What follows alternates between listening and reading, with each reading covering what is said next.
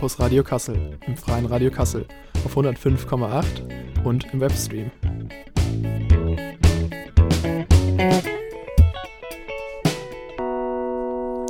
Ja, hallo und herzlich willkommen im Campus Radio Kassel vom Freien Radio Kassel.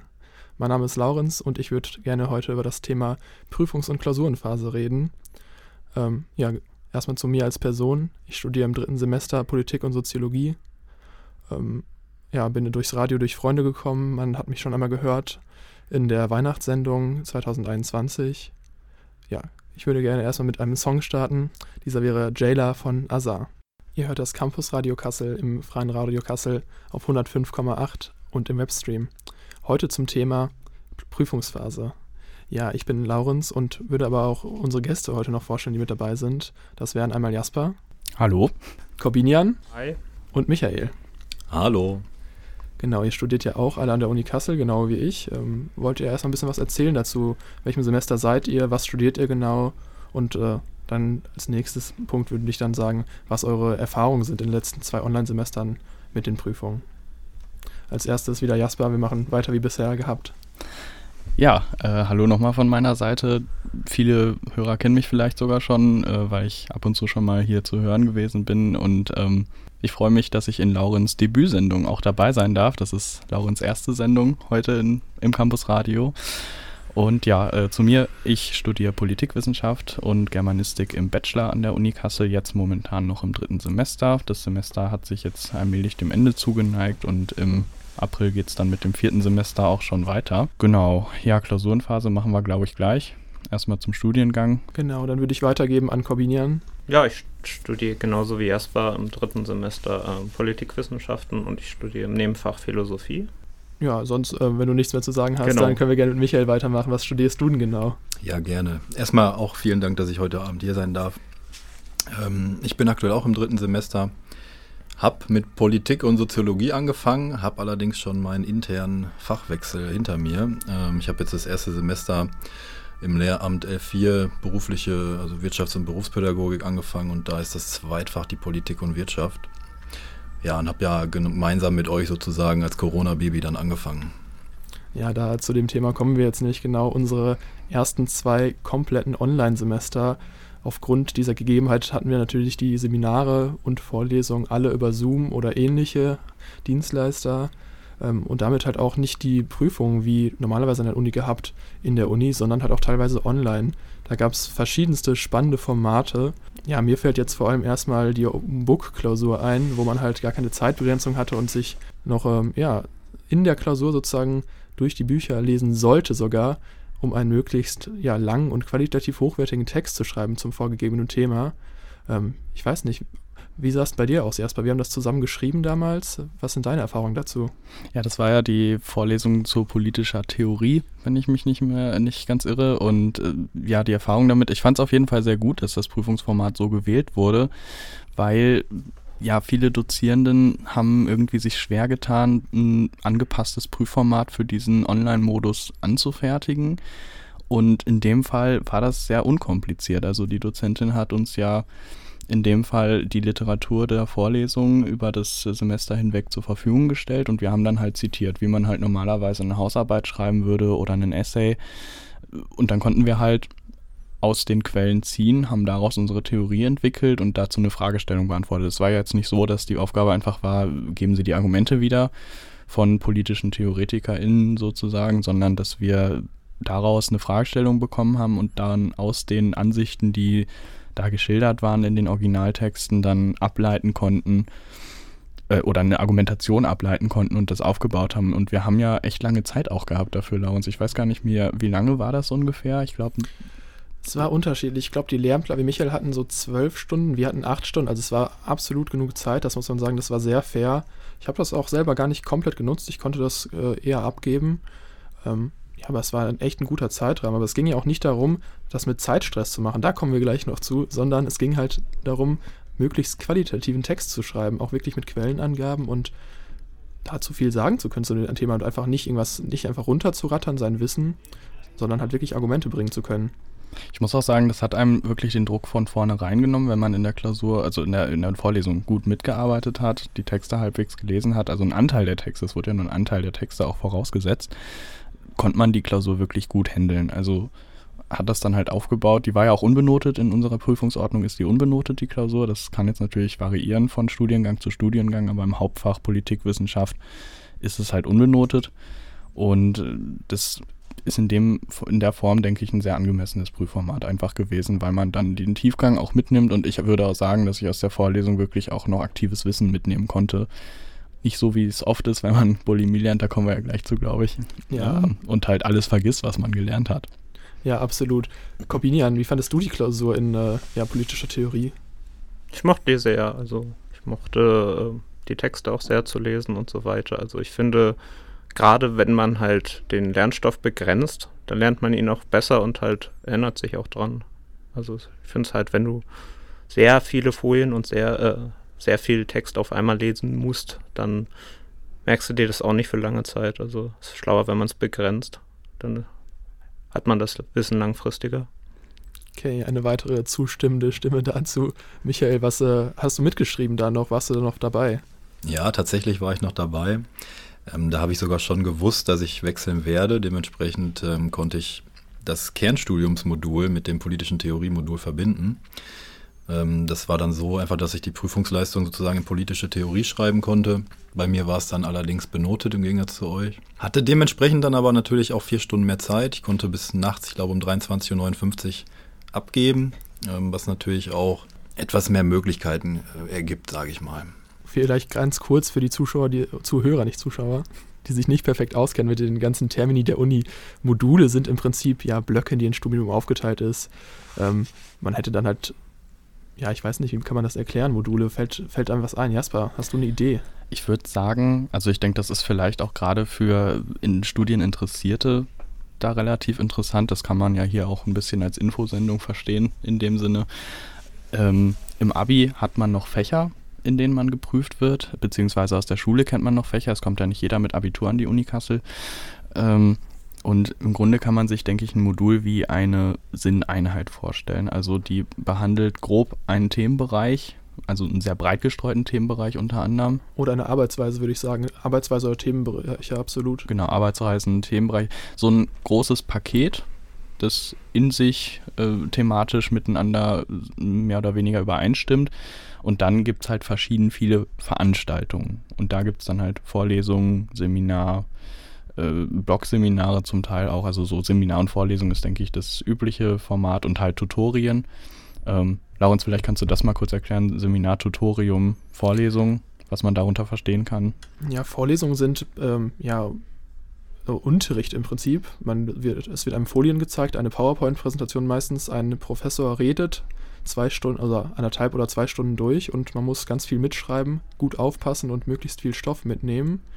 Seminare sind wie gewohnter Schulunterricht eigentlich ein bisschen. Man hat ein Thema der Woche, was halt zum Überthema des ganzen Seminares passt und diskutiert freudig darüber, liest vorher hoffentlich den Text und kann sich dann rege darüber austauschen, je nachdem wie interessant das Seminar natürlich ist. Und ein Tutorium ist im Prinzip für verpflichtender Nachhilfeunterricht eigentlich oder bei uns in der Schule hieß es Förderunterricht, den aber jeder besuchen muss eigentlich. Man geht Aufgaben durch und man hat keinen Dozenten oder keinen Professor vor sich, sondern einen anderen Studenten im höheren Semester, der einem das halt qualitativ äh, ja noch näher bringen kann. Wobei die Verpflichtungen dann von der Studienordnung auch wieder abhängen. Ne? Also das ist alles sehr modular aufgebaut, deswegen halt ja auch Module. Manche müssen Tutorium besuchen, manche nicht. Äh, manche Veranstaltungen muss man besuchen, Pflichtmodule etc. pp. Das kommt ja alles später im Studium auf einen zu, aber das ist so die grobe Trennung, würde ich sagen. Ja, genau. Ich würde mal wieder zum Originalthema überleiten, ähm, nämlich zu den Klausuren, wie das in den verschiedenen Fächern überläuft jetzt mal. Corby, wie ist das denn mit Klausuren oder Prüfungs-, anderen Prüfungsformaten in der Philosophie? Ähm, da ist das so, dass es keine Klausuren gibt an sich. Also ähm, man ist sowieso in der Philosophie relativ frei in dem, was man wählen kann. Also man muss halt bestimmte Module sich aussuchen aber da ist es dann so, dass man dann entweder Essays oder Hausarbeiten schreibt und ähm, die Module dann halt damit abschließt, dass man dann äh, eine mündliche Präsentation hält. Und äh, ja, Klausuren gibt es nicht an sich. Alles klar, ist halt sicher sehr interessant. An mündliche Prüfung habe ich tatsächlich gar keine Erfahrung mit. Das machen wir eigentlich nicht in der Politik. Ähm, Germanistik weiß ich auch nicht, wie das ist bei Jasper, aber also wie sieht das aus mit den Prüfungen? Habt ihr dann da mehrere Leute vor euch sitzen oder eine Person? Wie werdet ihr denn da befragt dann? Also ich habe es bisher noch nicht gemacht, aber ich habe es äh, gehört, ähm, wie das abläuft. Also anscheinend hast du dann mehrere Prüfer, vor denen du dann deine äh, äh, Leistung dann hältst, also deine Präsentation und ähm, die bewerten dir dann anscheinend.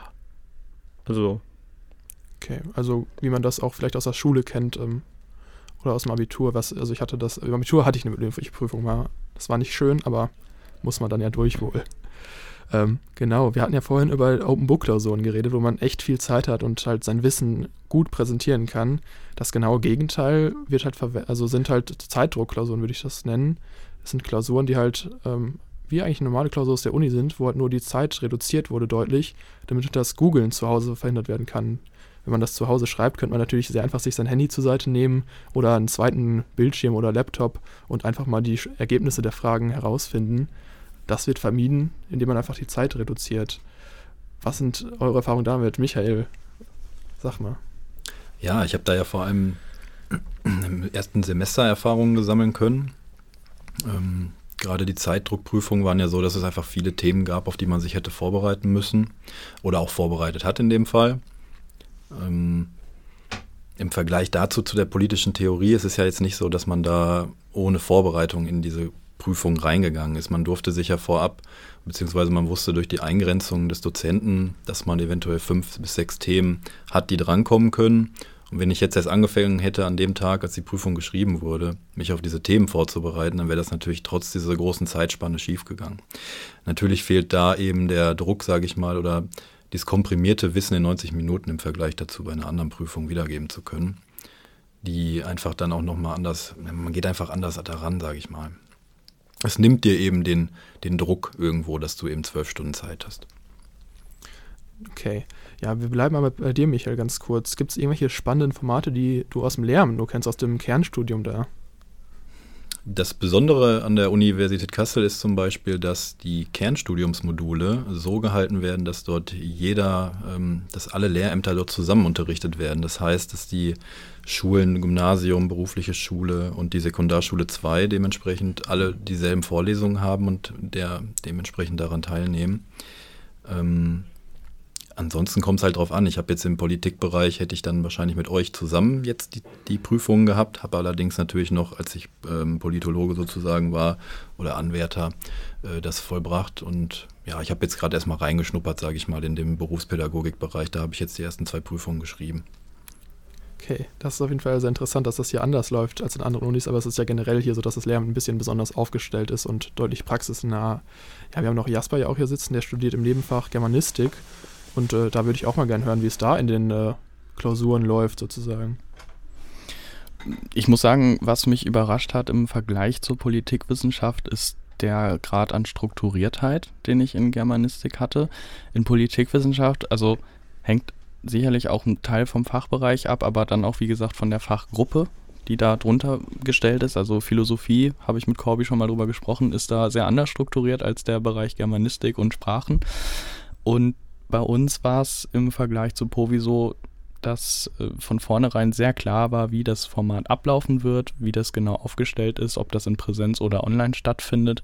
In Povi wurde das oft ein bisschen länger offen gehalten, wie man das machen möchte, in welchen Modus man da geht. Und in Germanistik habe ich bisher in den ersten zwei Semestern fast nur Vorlesungen gehabt. Und ähm, bei meinem einen Professor wurde auch konsequent durch die ganze Corona-Krise alles in Präsenz geschrieben mit Abstandsregeln. Also das ging. Ich will das jetzt gar nicht verurteilen tatsächlich, weil das hat funktioniert. Egal wie hoch die Inzidenz war, es gab genug Abstand, es wurde alles sehr koordiniert eingelassen und wir haben tatsächlich in den Hörsälen äh, der Uni Kassel dann in Präsenz geschrieben mit entsprechend immer drei, vier Plätzen Abstand. Äh, sehr durchstrukturiert, wie man eingelassen wird. Vorher gab es dann Pläne, dass man nach Nachnamen geordnet da und da hinkommen soll zu dem und dem Zeitstartpunkt. Dann wurden die Ausweise kontrolliert entsprechend. Äh, es wurden Masken verteilt, wenn Bedarf war. Und so wurde man reingebracht. Was ich jetzt neu hatte, ähm, war in meiner äh, einen Vorlesung zur Sprachgeschichte, das war jetzt eine Online-E-Klausur, die wurde über die Lernplattform der Uni äh, Moodle geschrieben und da haben wir uns tatsächlich in einem ähm, Zoom-Meeting eingeloggt und äh, wurden während der Klausur parallel überwacht sozusagen. Also da saßen dann Tutoren mit bei und äh, die Lehrperson ähm, und hat dann halt die Bildschirme kontrolliert, das Mikrofon musste an sein, die Kamera musste an sein und dann konnte man halt parallel die Klausur bearbeiten. Dafür wurden aber vorher auch Genehmigungen eingeholt, also die Probleme, die andere Unis damit zum Teil hatten, äh, dass das nicht so ganz datenrechtskonform ist, das wurde halt vorher alles abgefragt und äh, entsprechend abgesichert durch die entsprechenden Formulare tatsächlich. Und das hat auch sehr hoch, äh, also das ne, hat auch gut strukturiert funktioniert und da gab es auch gar keine Probleme Notfallnummer, wenn man aus dem Meeting rausgeflogen ist oder sowas. Also sehr strukturiert auch. Ja, mit genau diesem Thema geht es auch gleich weiter. Aber jetzt kommt erstmal der Song Never von Herbert Ross aus dem Film Footloose von 1984. Ihr hört das Campus Radio Kassel im Freien Radio Kassel. Heute mit dem Thema Prüfungsphase. Ja, für uns oder ein paar von uns war dieses Semester das erste, in dem wir Klausuren in Präsenz geschrieben haben, also an der Uni und nicht von unserem Schreibtisch aus. Ähm, wie sieht es denn aus bei dir, Michael? Das war auch für dich das erste Mal, richtig? Ja, tatsächlich. Ist noch gar nicht so lange her. Es war letzte Woche. Da habe ich direkt zwei Prüfungen im E-Assessment Center geschrieben. Waren auch generell die ersten Prüfungen überhaupt in Präsenz an der Uni. Und war auf jeden Fall eine interessante Erfahrung. An dem Tag war zufälligerweise gerade noch der Sturm. Und äh, das war der Dienstag, da war dann gerade Gewitter.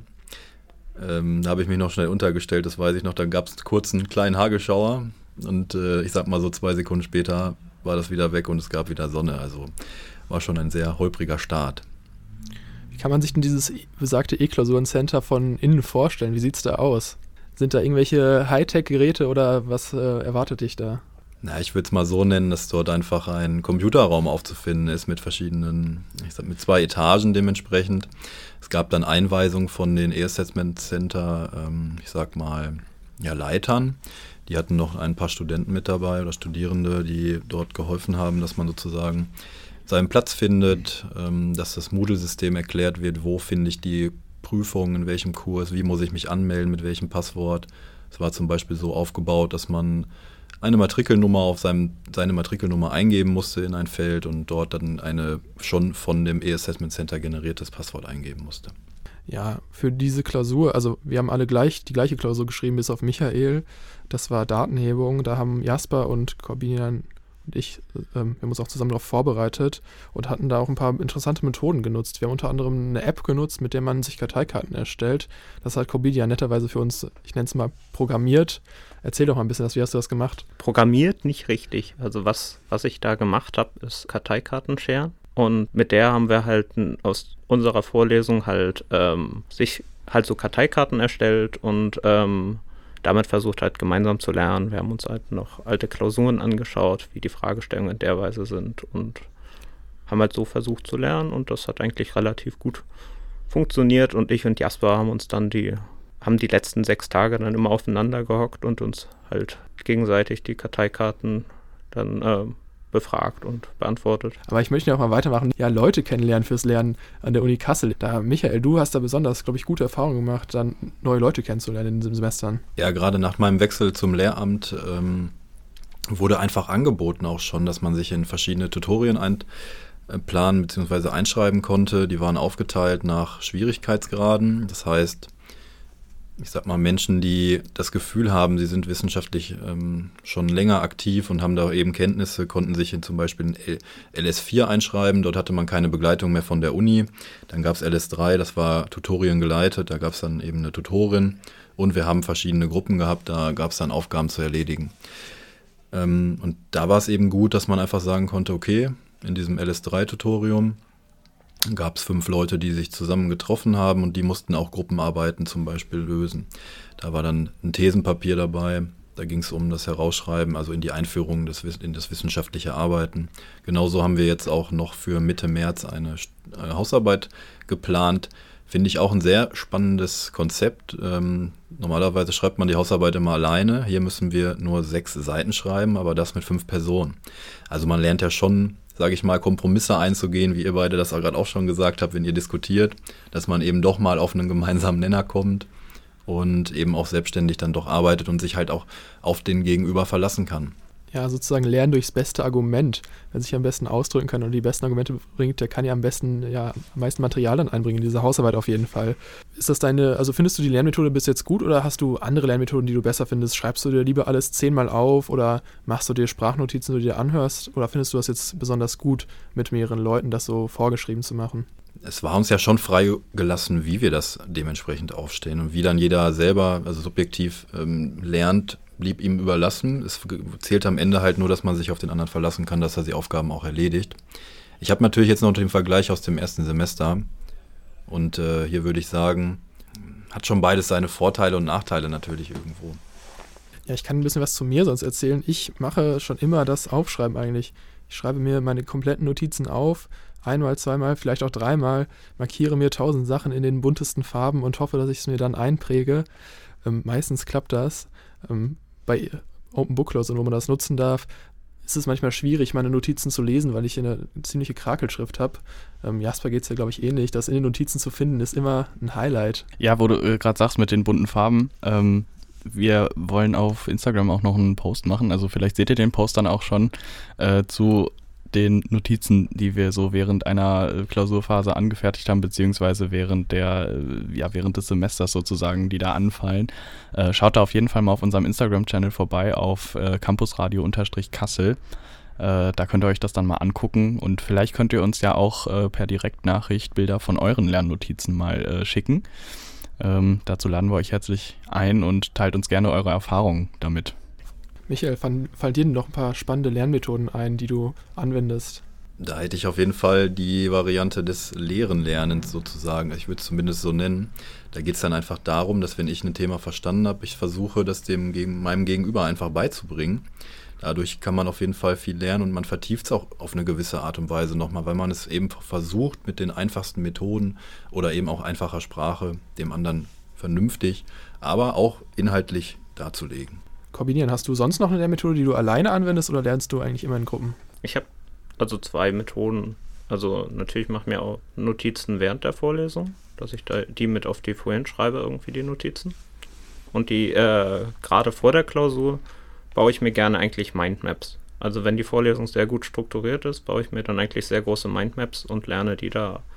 Also ich finde das eigentlich mal gut, wenn man irgendwie ähm, gewisserweise dieses Wissen strukturiert und ähm, dann für sich erkenntlich macht. Also irgendwie die äh, Vorlesung dann verarbeitet. Alles klar, Michael, du wolltest dazu auch noch was sagen. Ja, gerne. Ich habe mich gerade einfach gefragt, ähm, Corbinian, wie sieht das denn bei dir aus?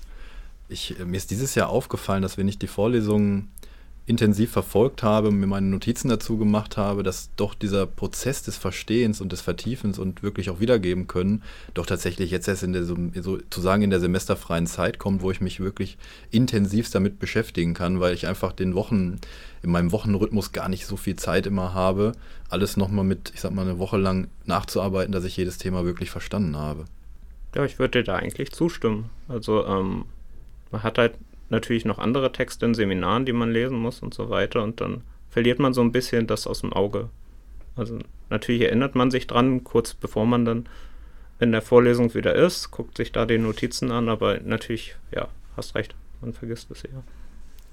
Ja, ich glaube, das intensive Durcharbeiten, das leidet so ein bisschen an den ja, heutigen Konzepten in der Uni, die durch den Bologna-Prozess ja, entstanden sind das ist nicht mehr der tiefe Auseinandersetzung, sondern es ist halt eine Berufsausbildung und dadurch muss man halt möglichst schnell durch diese Module durch und kann sich dann halt nicht in der Tiefe mit jedem Text auseinandersetzen, sondern überfliegt den vielleicht möglichst schnell und versucht sich diesen Stoff halt reinzukloppen. Deswegen auch dieses Thema Bulimie lernen. Was hat man davon, sich dann 200.000 Folien reinzukloppen, wenn man die halt nach zwei Wochen nicht mehr kann? Ja, also beziehungsweise ist es ja vor allem so, dass durch Bologna versucht wurde, außen im Bachelor eine Berufsausbildung zu machen. Also es geht beides in die Tiefe eigentlich, aber die Uni ist ja vor allem dadurch abgehoben äh, oder hebt sich ja dadurch von einer Ausbildung ab, von einer klassischen Berufsausbildung, dass sie eben länger in die Tiefe geht. Also ne, so ein äh, Diplom hat damals halt üblicherweise so acht bis neun Semester, glaube ich, gedauert. Oder es gibt verschiedene Abschlüsse, die sehr lange gedauert haben dann. Und eine Ausbildung ist auch sehr intensiv, auch sehr tiefgängig, aber halt auf einen bestimmten Bereich konzentriert. Ähm, und halt nicht wie an der Uni auf die Wissenschaft ausgelegt selber. Ja, beide Formate Ausbildung und Studium haben ja absolut ihre Vorteile, aber das eine in das andere umzuwandeln funktioniert halt leider nicht gut. Es hat halt Stärken, aber die kann man nicht ändern. Man kann nicht ein Studium zu einer Ausbildung machen. Genauso wenig kann man ja auch Ausbildungen zu Studiengängen machen. Teilweise wird das versucht. Ähm, man kann jetzt Hebammenwesen, glaube ich, ich weiß nicht, wie es heißt, man kann Hebamme studieren sozusagen. Sind halt auch so Aufwertungsversuche, ne? Also weil das Ansehen einfach von Ausbildungsberufen generell schwächelt in der Gesellschaft, dass man sagt, gut, wir werten das durch einen Studien Status auf, aber das sind halt auch so Behelfsversuche, die nicht besonders erfolgreich sind. Aber ich glaube, das äh, ist auch ein anderes Thema für eine eigene Sendung notfalls mal. Genau, da können wir bestimmt gerne nochmal eine schöne Sendung zu machen. Ähm, jetzt erstmal der dritte Song von heute, Everybody von den Backstreet Boys. Wir machen weiter mit dem Thema Hausarbeiten, Essays und äh, andere Studien- oder Prüfungsleistungen, die halt nicht äh, zeitbegrenzt auf 45 oder 90 Minuten sind in einem Klausurformat oder mündlicher Prüfung, sondern die halt über mehrere Wochen oder teilweise sogar Monate gehen, wo man halt einen Text äh, wissenschaftlich erarbeitet zu verschiedensten Themen. Kombinieren, wie sind denn da deine Erfahrungen? Du kennst dich mit Essays besonders gut aus durch die Philosophie. Ja, in der Philosophie machst du halt auch Essays und ähm, bei Essays ist es so, ähm, du gehst halt einen philosophischen Text durch. Wir hatten da zum Beispiel äh, einen Text entweder von Kant oder ähm, mir ist jetzt gerade der andere Philosoph entfallen. Ähm, da konnte man sich halt aussuchen, welchen Text man dazu bearbeiten will. Und ähm, da musste man halt die Position des Autoren oder Autorin halt wiedergeben und dann eigentlich auch eine Meinung am Ende dann hinzufügen, ähm, ob man dieser Argumentation dann zustimmt oder nicht. Also ähm, da exerpiert man halt diesen äh, Text wissenschaftlich durch. Ja, ich habe auch schon mal ein Essay tatsächlich geschrieben in der Soziologie als äh, alternative Studienleistung, weil ich ein Nebenfächler bin und habe dann da über Datenschutz geschrieben und das halt, äh, wie Cookie-Banner einen manipulieren und wie das gesellschaftlich halt ankommt. Dass es ja eigentlich eine Entscheidung ist, ob ich halt für einen Service zahle oder mit meinen Daten zahle. Jasper, hast du auch schon mal ein Essay geschrieben oder bis jetzt nur Hausarbeiten? Ich habe in Germanistik im ersten Semester tatsächlich in meinem, also in meinem Nebenfach habe ich ein Modul belegt äh, in Germanistik, das eigentlich so nach Studienplan eher so im dritten, vierten Semester angesetzt ist, aber mir wird gesagt, da kann ich schon anfangen. Da habe ich dann auch ein Essay geschrieben äh, über Erzähltheorie. Hat auch echt Spaß gemacht. Vor allem war es äh, von der Themenauswahl sehr breit. Also ich konnte da über Filme schreiben, die mich interessiert haben und dann über die Erzählperspektive da im Zusammenhang mit dem Klimawandel, also unser Fachbereich 2, äh, stellt sich da auch auf aktuelle Themen auf sozusagen. Und dann sollte man halt anhand der Klimathematik, Erzähltheorie, in den Filmen oder was man sich halt ausgesucht hat, analysieren. Und in meinem Fall war das halt am äh, Kinofilm Interstellar auf einer bestimmten Stelle und dem äh, Kinofilm Die Simpsons. Äh, und dazu habe ich das geschrieben. Und das Coole an Essays finde ich ja, ist auch, äh, es ist halt nicht wie bei einer Hausarbeit, dass du äh, strikt ein Thema sachlich durcharbeitest, sondern dass du halt auch deine eigene Meinung mit einbauen kannst und darfst und sollst eigentlich, weil ein Essay ja eine kommentierende Funktion eigentlich mehr oder weniger hat. Ja, ich habe mir da halt bei meinem moralische Fragen auch gestellt, wie man halt das, äh, oder auch wie man das moralisch vertreten kann, äh, halt kein Geld zu zahlen und dann mit seinen Daten zu bezahlen. Ähm, genau, im Gegensatz zu wissenschaftlichen Arbeiten in Form von Hauswahl hast du schon äh, gesagt, dass man deutlich ja, freier ist, auch vielleicht auch freier in der Themenwahl. Da hatte ich tatsächlich bei Hausarbeiten bis jetzt auch Glück. Ich konnte mir immer aussuchen, worüber ich schreibe. Es gibt ja auch durchaus Seminare oder Studiengänge, wo einem vorgeschrieben wird, worum es in den Hausarbeiten gehen soll. Ähm, sollen wir einmal das Format Hausarbeit vielleicht erklären für Leute, die sich damit nicht auskennen? Was ist denn eigentlich eine Hausarbeit, Michael? Da erwischte mich aber auf dem falschen Fuß. Nein, Spaß. Ähm, eine Hausarbeit würde ich mal so beschreiben, das ähm, ist die Spitze der wissenschaftlichen Arbeit, in dem Fall zumindest die Vorbereitung darauf, später auf deine Bachelorarbeit schon. Ähm, es geht erstmal im Großen und Ganzen darum, dass du Sekundärliteratur wiedergibst. Heißt, in diesem Prozess der Hausarbeit ähm, musst du dir eine Forschungsfrage aussuchen, beziehungsweise ein Forschungsthema.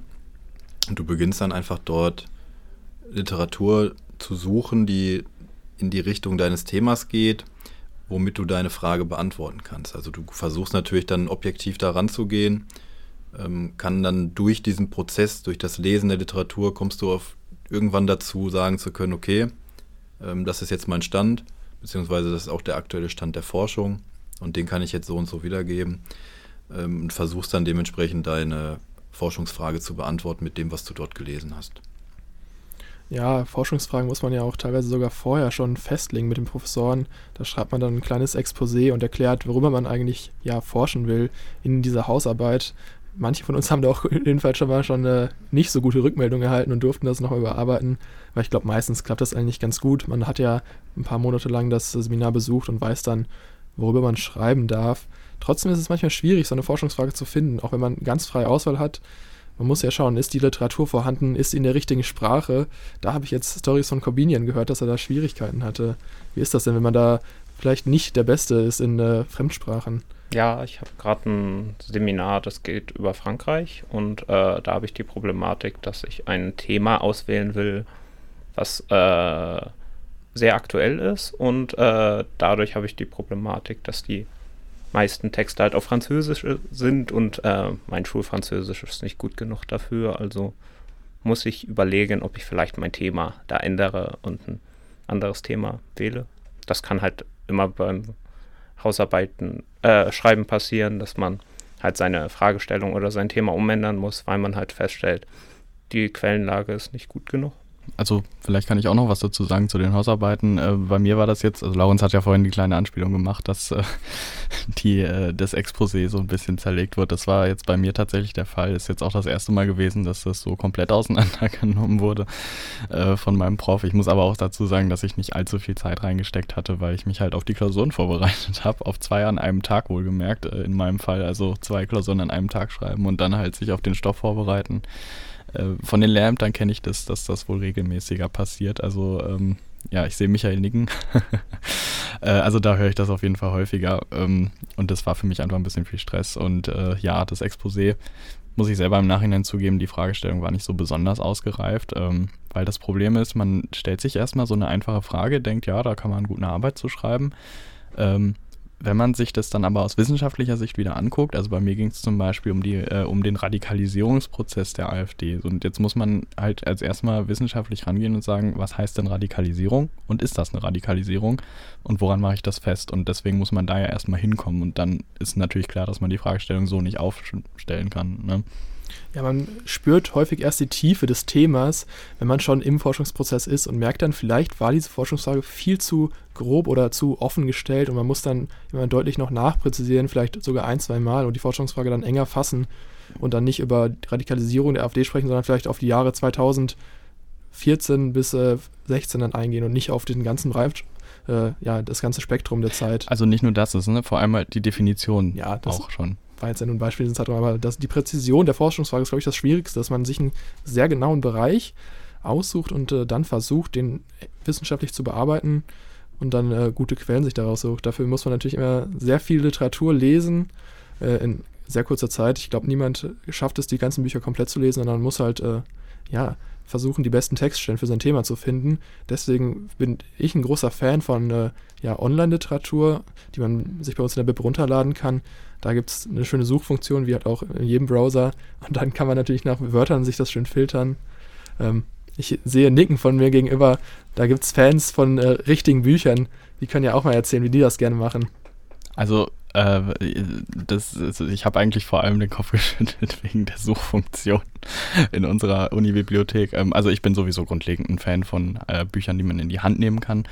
Äh, einfach aus dem Grund schon, weil ich das Wissen irgendwie besser aufnehme und mir tun die Augen auch, also das ist ein ganz pragmatischer Grund, mir tun die Augen einfach nicht so weh. Wenn ich äh, stundenlang vorm PC sitze, dann muss ich äh, mich an diesen Bildschirm gewöhnen. Und wenn ich ein Buch vor mir liegen habe, dann äh, ist das für meine Augen allein schon angenehmer und ich habe einfach gerne was in der Hand. Aber da kann man sicher drüber streiten. Aber das Suchsystem in unserer Bib würde ich, äh, würd ich streitbar hinstellen, ob das wirklich so gut ist. Nee, das äh, meinte ich auch gar nicht. Mir ging es um das Suchsystem in einem Buch, dass man per Steuerung F ähm, Wörter suchen kann. Ja, das in, ist natürlich was ganz anderes dann. Wenn man dann ein äh, 700 Seiten langes Buch über die äh, Wahlprogramme von Parteien vor sich liegen hat, ist es doch sehr hilfreich, manchmal nach äh, bestimmten Stichworten zu suchen, die man analysiert. Wenn es nur um dieses Stichwort gibt, wenn man dann die Christlichkeit analysiert, dann erstmal 500 Seiten durchlesen zu müssen, das kann man sich, glaube ich, nicht antun. Von daher ist es sehr schön, dann einfach dieses Wort zu suchen. Wenn man dann einfach ein Buch vor sich hat, besonders wenn das, wie gesagt, 700 Seiten lang ist, dann kann das Ewigkeiten dauern. Da gebe ich dir natürlich recht. Also wie sieht es denn bei euch aus, Corbinian Michael? Seid ihr Fans von digitalen Formaten von den Büchern oder holt ihr euch die alle in echt sozusagen ab und tragt die nach Hause in eurem Rucksack? Wenn ich ähm, für die Uni forsche, dann mache ich das meistens online. Allerdings, wenn ich privat lese, dann habe ich doch lieber ein Buch in der Hand, muss ich sagen. Ähm, das mit den Augen von Jasper kenne ich auch recht gut. Ich habe allerdings mich auch, sage ich mal, durch das Online-Corona-Semester einfach irgendwie daran gewöhnt, weil es gab auch einfach Zeiten, dass die Bib ja sehr schwer erreichbar war. Und da wir gerade im Corona-Semester gestartet haben, ist es für mich einfach irgendwann auch mal ein bisschen zur Normalität geworden, eben dass man viele der Medien digital konsumiert.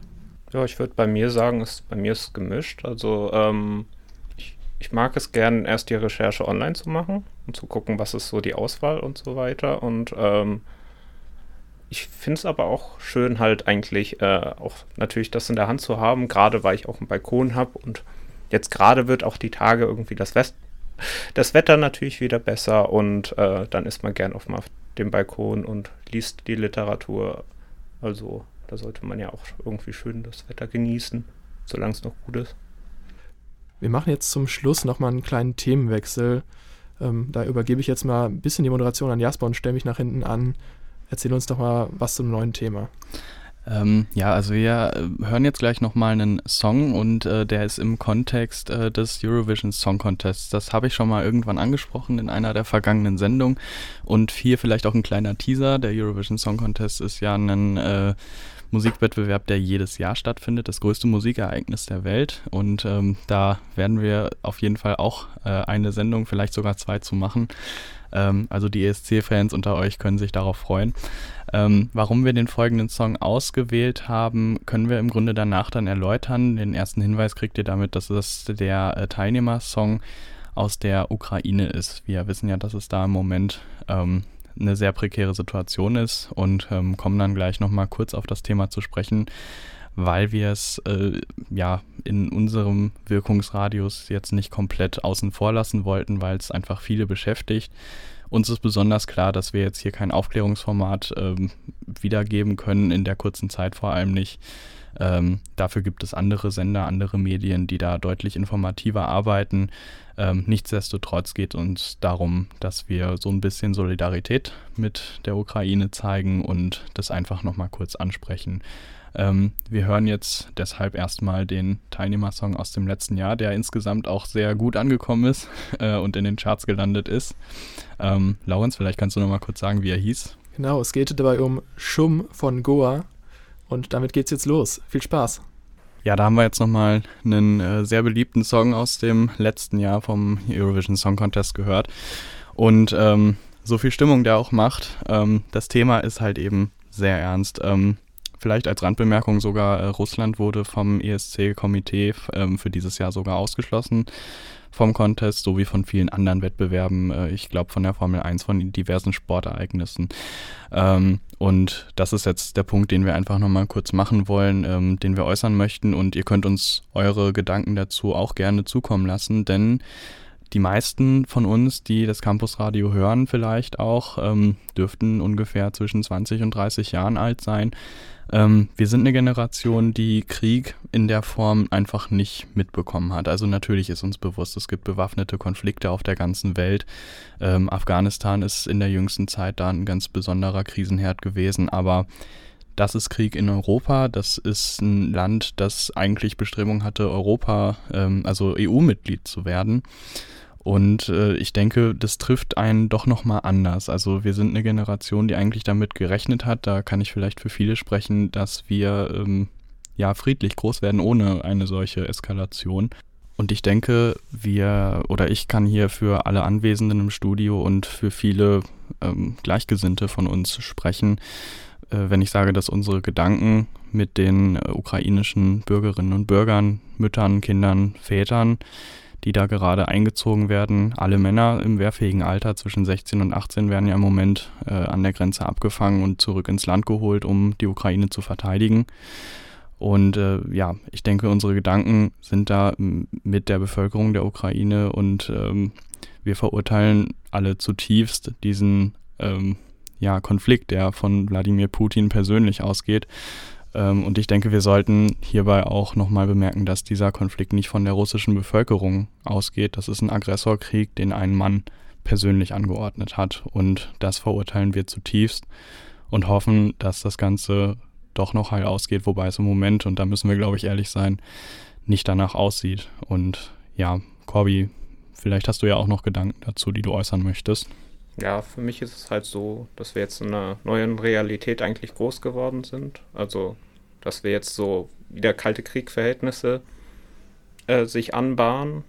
Das vor es natürlich irgendwie Stellvertreterkriege gab, aber jetzt natürlich man eigentlich immer erwartet hätte, dass die äh, atomaren Superkräfte eigentlich nicht mehr direkt Krieg führen oder dass es, dass man nicht die Option passieren kann, dass äh, man mit dem Einsatz von Atomwaffen droht. Und das, das ist halt jetzt echt krass.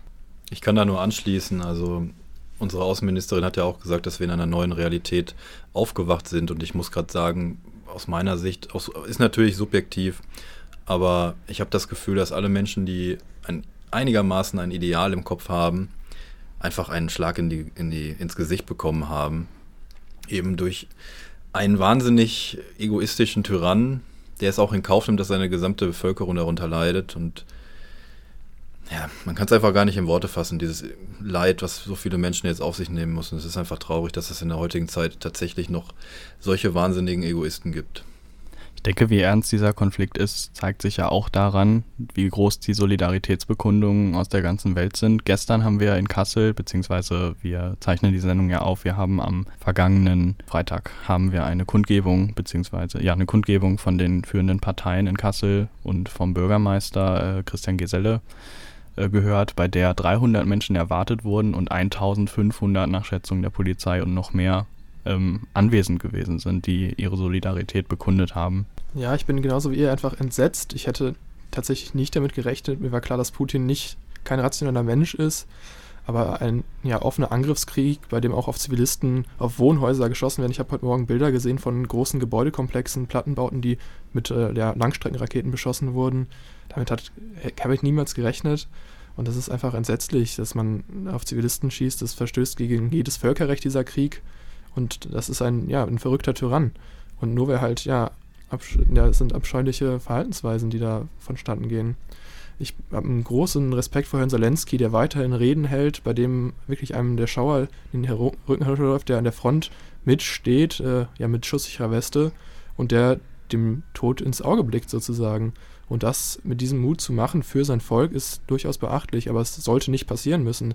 Der Mann tut Dinge, die von keinem Menschen erwartet werden sollten und das irgendwie ohne ja, irgendwie nachzudenken. Man hat das Gefühl, er würde niemals zurücktreten, er würde nicht fliehen. Die USA hat ihm angeboten, ihn auszufliegen, äh, in Sicherheit zu bringen und er hat nur damit geantwortet, ich will nicht äh, weg, ich will, äh, ja, Antipanzerraketen, bringt mir bitte die. Und das finde ich einfach beachtlich, aber es sollte gar nicht dazu kommen, sowas beachtlich finden zu können. Ich denke, wir verfolgen da auch ja alle sicherlich sehr aufmerksam mit, was sich da politisch im Moment tut und äh, ja, welche Sanktionen. Europa arbeitet ja vor allem vorwiegend mit Sanktionen, was grundlegend wahrscheinlich begrüßenswert ist. Ich denke, wir können uns da jetzt schlecht ein Urteil darüber bilden, äh, wie die Krisenstäbe da jetzt arbeiten sollten oder müssen. Äh, jetzt hat Deutschland ja heute kürzlich noch äh, angekündigt, dass Waffenlieferungen in größerem Ausmaß doch noch erfolgen. Ähm, mehrere EU-Staaten haben sich da angeschlossen und äh, ja, das Tagesgeschehen ist da, denke ich, von Minute zu Minute ändert sich da die Lage im Moment. Ähm, was klar ist, ist, dass dieser Aggressionskrieg da halt äh, in einem Ausmaß weiter fortgesetzt wird, wie wir das halt seit dem Zweiten Weltkrieg nicht mehr gesehen haben. Und äh, ich muss persönlich auch sagen, ich habe absolut nicht damit gerechnet, dass der Angriff so in der Breite auf das gesamte Land, äh, gezielt auf die Hauptstadt mit dem erklärten Ziel, den Präsidenten auszuschalten, das äh, Militär auszuschalten. Das muss man sich halt mal bewusst machen, ähm, dass das so offen, so drastisch kommuniziert wird. Solche Töne haben wir ja ewig nicht gehört und äh, es werden ja immer mehr Vergleiche auch laut zu ähm, ja, zu den Zuständen, die wir im Dritten Reich auch schon gehabt haben. Also das sind äh, Charakterzüge oder Aussagen, wie sie schon mal gehört wurden, wie wir sie gehofft haben, nie wieder hören zu müssen. Wir betonen vielleicht nochmal, dass äh, wir die Solidarität mit der Ukraine auf jeden Fall aufrechterhalten. Wir stehen hinter den Bürgerinnen und Bürgern des Landes und ähm, wollten einfach nochmal unsere Möglichkeit der Reichweite nutzen, das damit noch einmal kundtun und hoffen, dass äh, wir damit ein paar Leute erreichen in dem kleinen Radius, der uns zur Verfügung steht, weil viel mehr können wir wahrscheinlich nicht tun. Genau, mit dieser vielleicht etwas traurigen Note beenden wir die heutige Sitzung des Campusradios. Danke fürs Zuhören auf jeden Fall und äh, damit tschüss.